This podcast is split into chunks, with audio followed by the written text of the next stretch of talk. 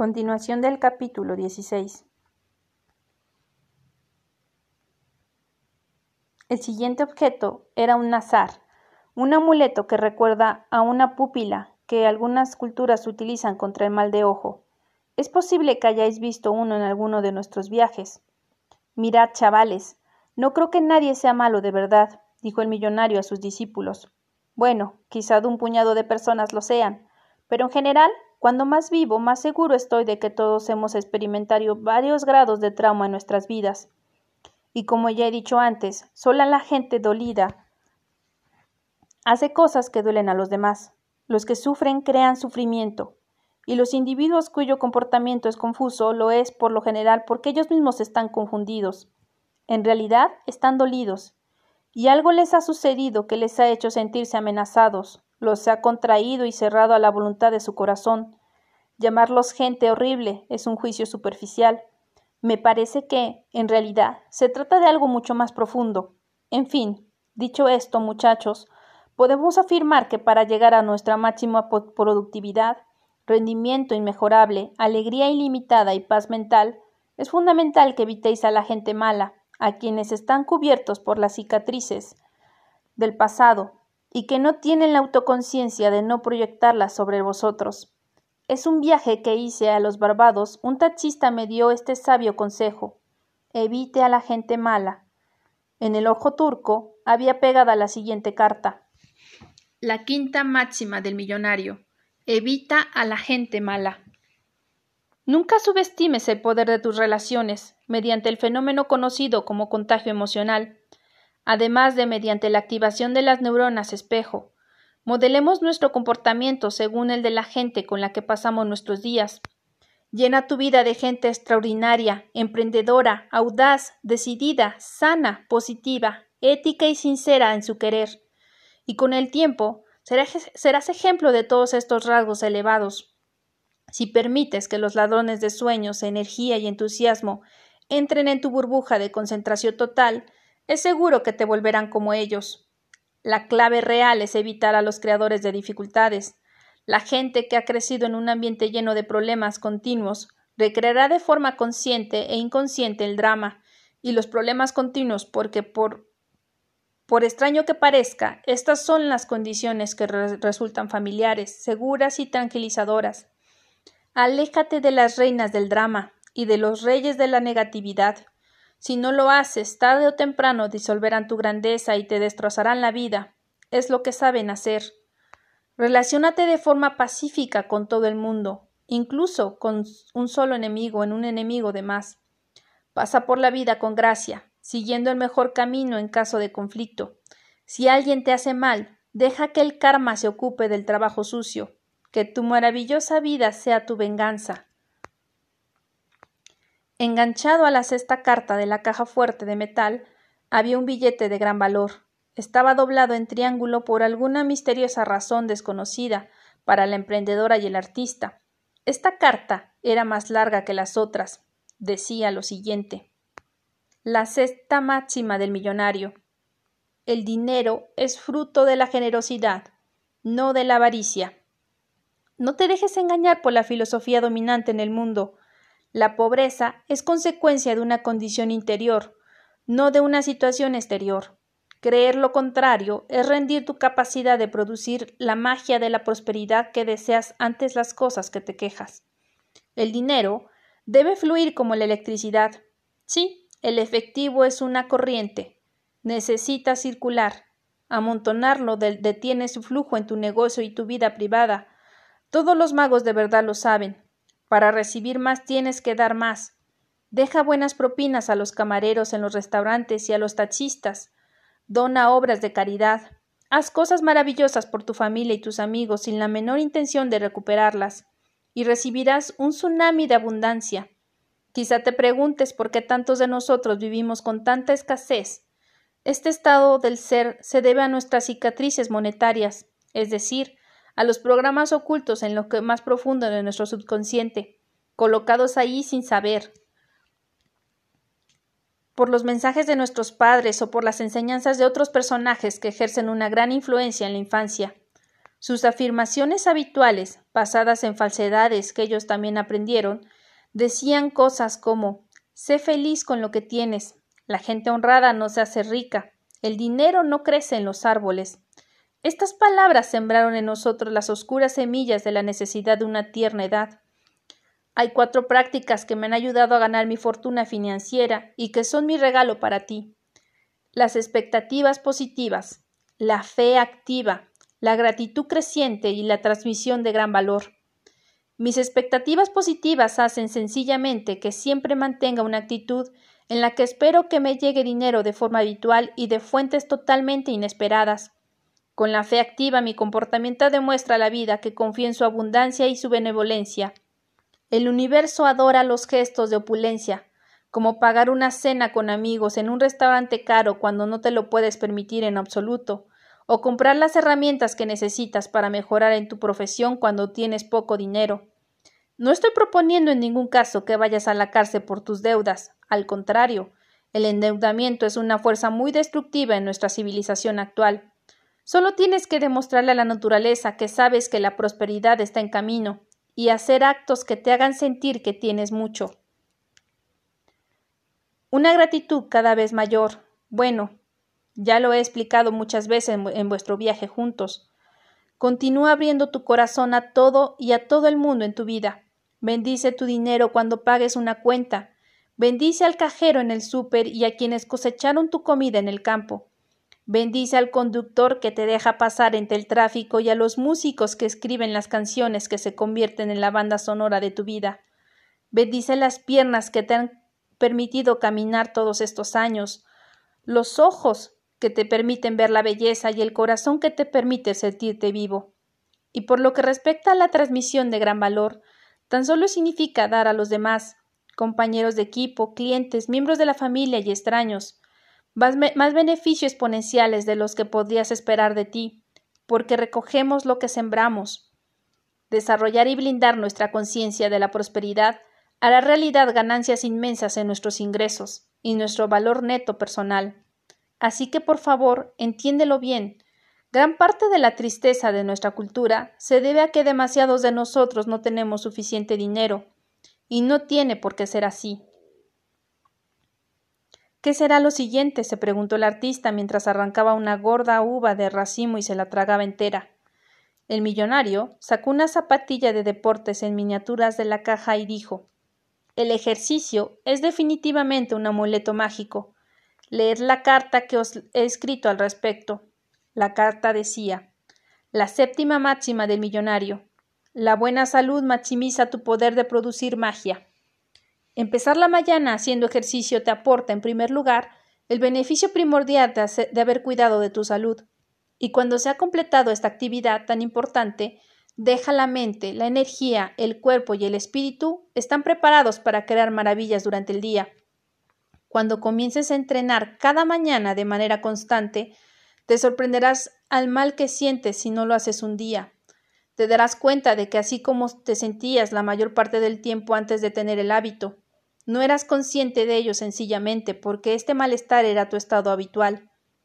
La buena salud es la mayor riqueza que una persona puede poseer. Quienes la pierden pasan el resto de su vida intentando recuperarla.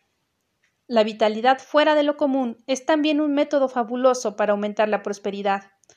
Cuando consigas el mejor entrenamiento de tu vida, organices tu nutrición hasta el virtuosismo, regules tu rutina de sueño y minimices el envejecimiento, notarás aumentos inmensos de tu capacidad para intimar con tu yo soberano. Así traerás más ingenio, gloria y compasión a nuestro mundo, esto, a su vez, te traerá la fortuna financiera. Mucho más importante estarás en una posición de poder contribuir más al mundo. Y nada es tan glamuroso como poder ayudar. Todos los magos conocen bien esta verdad. El octavo símbolo era un escalador pequeñito. NDM. Nunca dejéis de mejorar. Ni en la calidad de vuestras mañanas, en la excelencia de vuestra vida, explicó el millonario. Entonces entonó un último canto tirolés. Los trabajadores del viñedo miraron y se rieron a sonoras carcajadas. El señor Riley les saludó y rió con ellos. Luego continuó su discurso. La filosofía de las personas más excelentes consiste en crecer sin parar. Cuando alcanzas una cumbre, vas a la siguiente cima, esperándote para que las escales. Esta metáfora es clave, chavales. Sopló para quitar un poco de tierra de la cara que correspondía a este amuleto mágico, y se la dio a sus pupilos para que la leyesen. Esto es lo que decía. La octava máxima del millonario. Continúa aumentando tus estándares de vida hasta que sean los mejores. La adopción hedonista describe la circunstancia psicológica según la cual los seres humanos se adaptan a los cambios de su entorno y su vida. Recibes el aumento de sueldo que llevas años deseando y estás súper contento un día. Luego, este nuevo nivel de ingresos se convierte en lo normal. La felicidad que sentías se evapora. O te mudas a un apartamento ruidoso cerca de las vías del ferrocarril, pero al tiempo dejas de oír los trenes. O puedes que el coche que tus sueños que acabas de comprar te colme de felicidad, hasta que una semana más tarde se convierte en solo otra parte de tu paisaje. Estos son ejemplos de adaptación hedonista, y el fenómeno es igual para todos a lo largo de toda la vida. Un antídoto a esta forma de existencia humana es aumentar constantemente nuestros estándares personales y la calidad de nuestra vida. Que cada trimestre sea mejor que el anterior y que cada año mejor que el previo. Así es como funcionan los magnates y las leyendas. En relación con todo esto, hay una filosofía muy importante que me ha agradado mucho. Vive tu vida con excelencia. La vida es demasiado corta como para no tratar de hacerlo extraordinaria. Y al cuidarte mejor, tus relaciones con los demás, con tu trabajo, con el dinero y con el mundo serán mejores, ya que tu relación con todo lo exterior no puede sino ser un reflejo de la relación que tienes contigo mismo. Así son las cosas. Invierte en los mejores libros que puedas comprar y recibirás múltiples recompensas. Come alimentos de la mejor calidad, aunque todo lo que puedas permitirte sea una excelente ensalada en un restaurante de lujo cerca de tu casa. Ve a tomar un café al mejor hotel de la ciudad. Si donde vives hay un equipo deportivo profesional al que eres aficionado, ve a ver un partido en primera fila, en vez de varias temporadas en los asientos más baratos. Conduce el mejor coche que te puedas permitir. Escucha música que te anime a diario. Visita museos, galerías de arte y exposiciones como te he enseñado, de manera que la creatividad y la conciencia de los pintores deje huella en tu espíritu. Y recuerda rodearte de flores a menudo. Aumenta la frecuencia que, con que ves el universo alternativo al que acceden todos los visionarios, y también tu capacidad de hacerlo. ¿Por qué crees que muchos de los grandes santos, síbilas, sanadores y sabios se representan con flores junto a ellos? Te asombraría lo que esto puede hacer por tus, poderos, por tus poderes para generar todo aquello que desees. El amuleto número nueve era un corazón, y esta era la carta que iba con él. La, la novena máxima del millonario. El amor profundo produce alegría invencible. Muéstrale a la gente que la quieres a la mínima oportunidad que se te presente. Una cita a menudo atribuida a William Penn, que ha guiado durante la mayor parte de mi vida y siguiéndome de gran utilidad. Espero pasar por la vida solo una vez. Si, por lo tanto, puedo demostrar algo de bondad o hacer el bien que sea por cualquier otro ser humano, permitidme que lo haga ahora, y no que lo postergue o lo olvide porque no volveré a pasar por aquí otra vez. Dile a las personas que te rodean lo orgulloso que estás de ellas y lo mucho que las quieres mientras tanto tú como ellas estéis vivos. Una vez conocí a un hombre que me contó que sentía una gran felicidad al ver a una persona viva. ¿Por qué? le pregunté. Porque he visto tantos muertos en mi vida que conocer a alguien vivo es un regalo especial, me contestó. Ninguno de nosotros sabe cuándo se enfrentará a su final. Así que ¿por qué refrenar lo que es más valioso, la capacidad humana de amar profundamente? Parte de tu trabajo como ser humano plenamente vivo es hacer que otros se sientan mejor con ellos mismos y hacerles sonreír. Puede que te sorprenda lo poco que hace falta para hacer feliz a alguien. Escribe a los que quieres cartas como las de antes, notas de agradecimiento a quien te han, ayudado y mensajes de respeto a quien crees que necesita un poco de aprecio. Expresa cómo te sientes de verdad sin dejarte limitar por el diabólico miedo al rechazo. E interésate siempre más por otras personas que por los demás. Se lleven la impresión de que tú eres el interesante.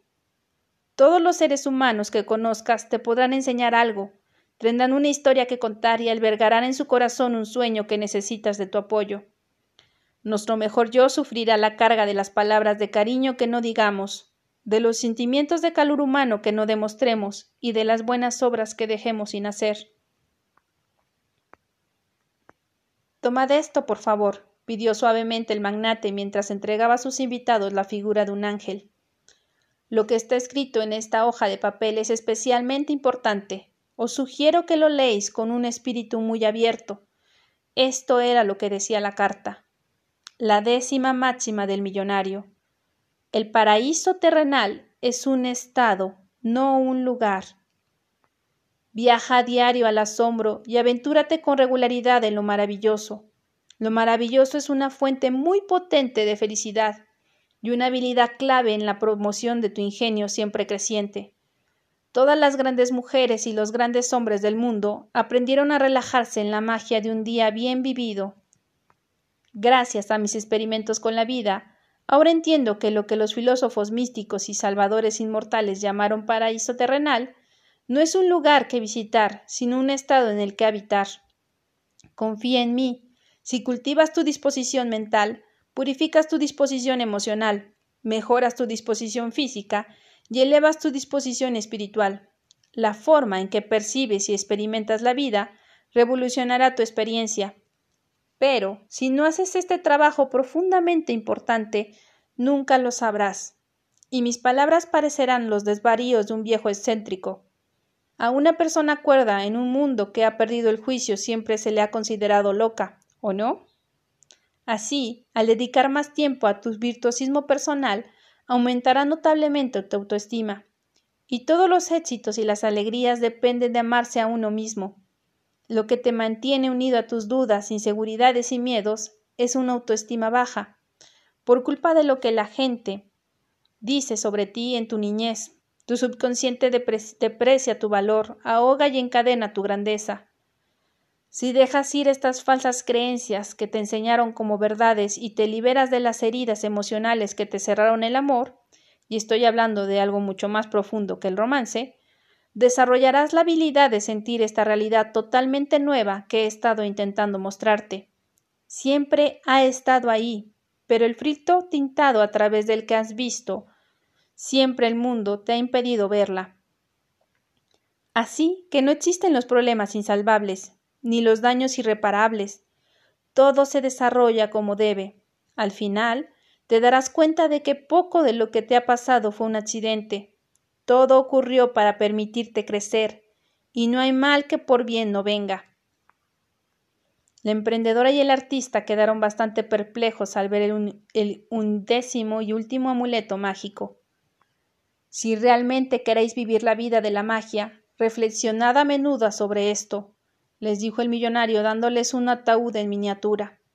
Esta carta, a diferencia de las demás, estaba escrita en, tinta roja y decía lo siguiente la onceava máxima del millonario. El día de mañana es un regalo, no un derecho. No pospongas tu heroísmo y nunca retrases tu calma interior. Tu vida puede derrumbarse en una hora. Soy un optimista y nunca pierdo la esperanza, y aún así soy realista. Todos los días hay accidentes, enfermedades, pérdidas y muertes. Nuestra naturaleza humana nos hace pensar que a nosotros nunca nos va a pasar pero todos los filósofos sabios nos hablan de los pasajeros de la existencia. Armado con este conocimiento, conecta con tu mortalidad. Entiende que tus días están contados y que con el paso de cada gloriosa mañana estás más cerca del final. No demores expresar tus dones y asegúrate de disfrutar de cada momento. Pásalo bien alzándote hacia tu magnificencia es tristísimo ver cómo la mayoría de las personas pospone gozar de una vida hermosa, divertida y mágica hasta que son demasiado viejas para disfrutarla al máximo. La vida es un viaje sublime. Si todos pasamos malos tragos, y nos rompen el corazón, pero casi todo es bueno. Toda película de héroe necesita un villano y alguna tragedia jugosa, además de éxitos y la victoria definitiva para ser digna de ser vivida. Así que ten siempre presente que la vida es corta. No pospongas la felicidad hasta que ya no tengas tiempo, o hasta que te asciendan, o hasta que tengas más dinero en el banco. Todo eso son excusas nacidas del sentimiento de que no te lo mereces. Siéntelas y luego sácalas de tu órbita para seguir ascendiendo hacia tus reinos más elevados. Mañana es una promesa, no un hecho. Disfruta cada mañana y honra cada día que pasas en la tierra. Corre grandes riesgos, pero protégete con sentido común. Equilibra vivir como si no hubiese un mañana con comportarte como si fueses a vivir para siempre. Así, cuando llegue el final, sabrás que has vivido como un testimonio magnífico de la capacidad de ser legendario que reside en el interior de todo ser humano. El millonario besó entonces a sus discípulos. Os quiero a los dos, ya lo sabéis. Os voy a echar mucho de menos. Luego desapareció en el viñedo, dejando atrás solo su bicicleta de montaña.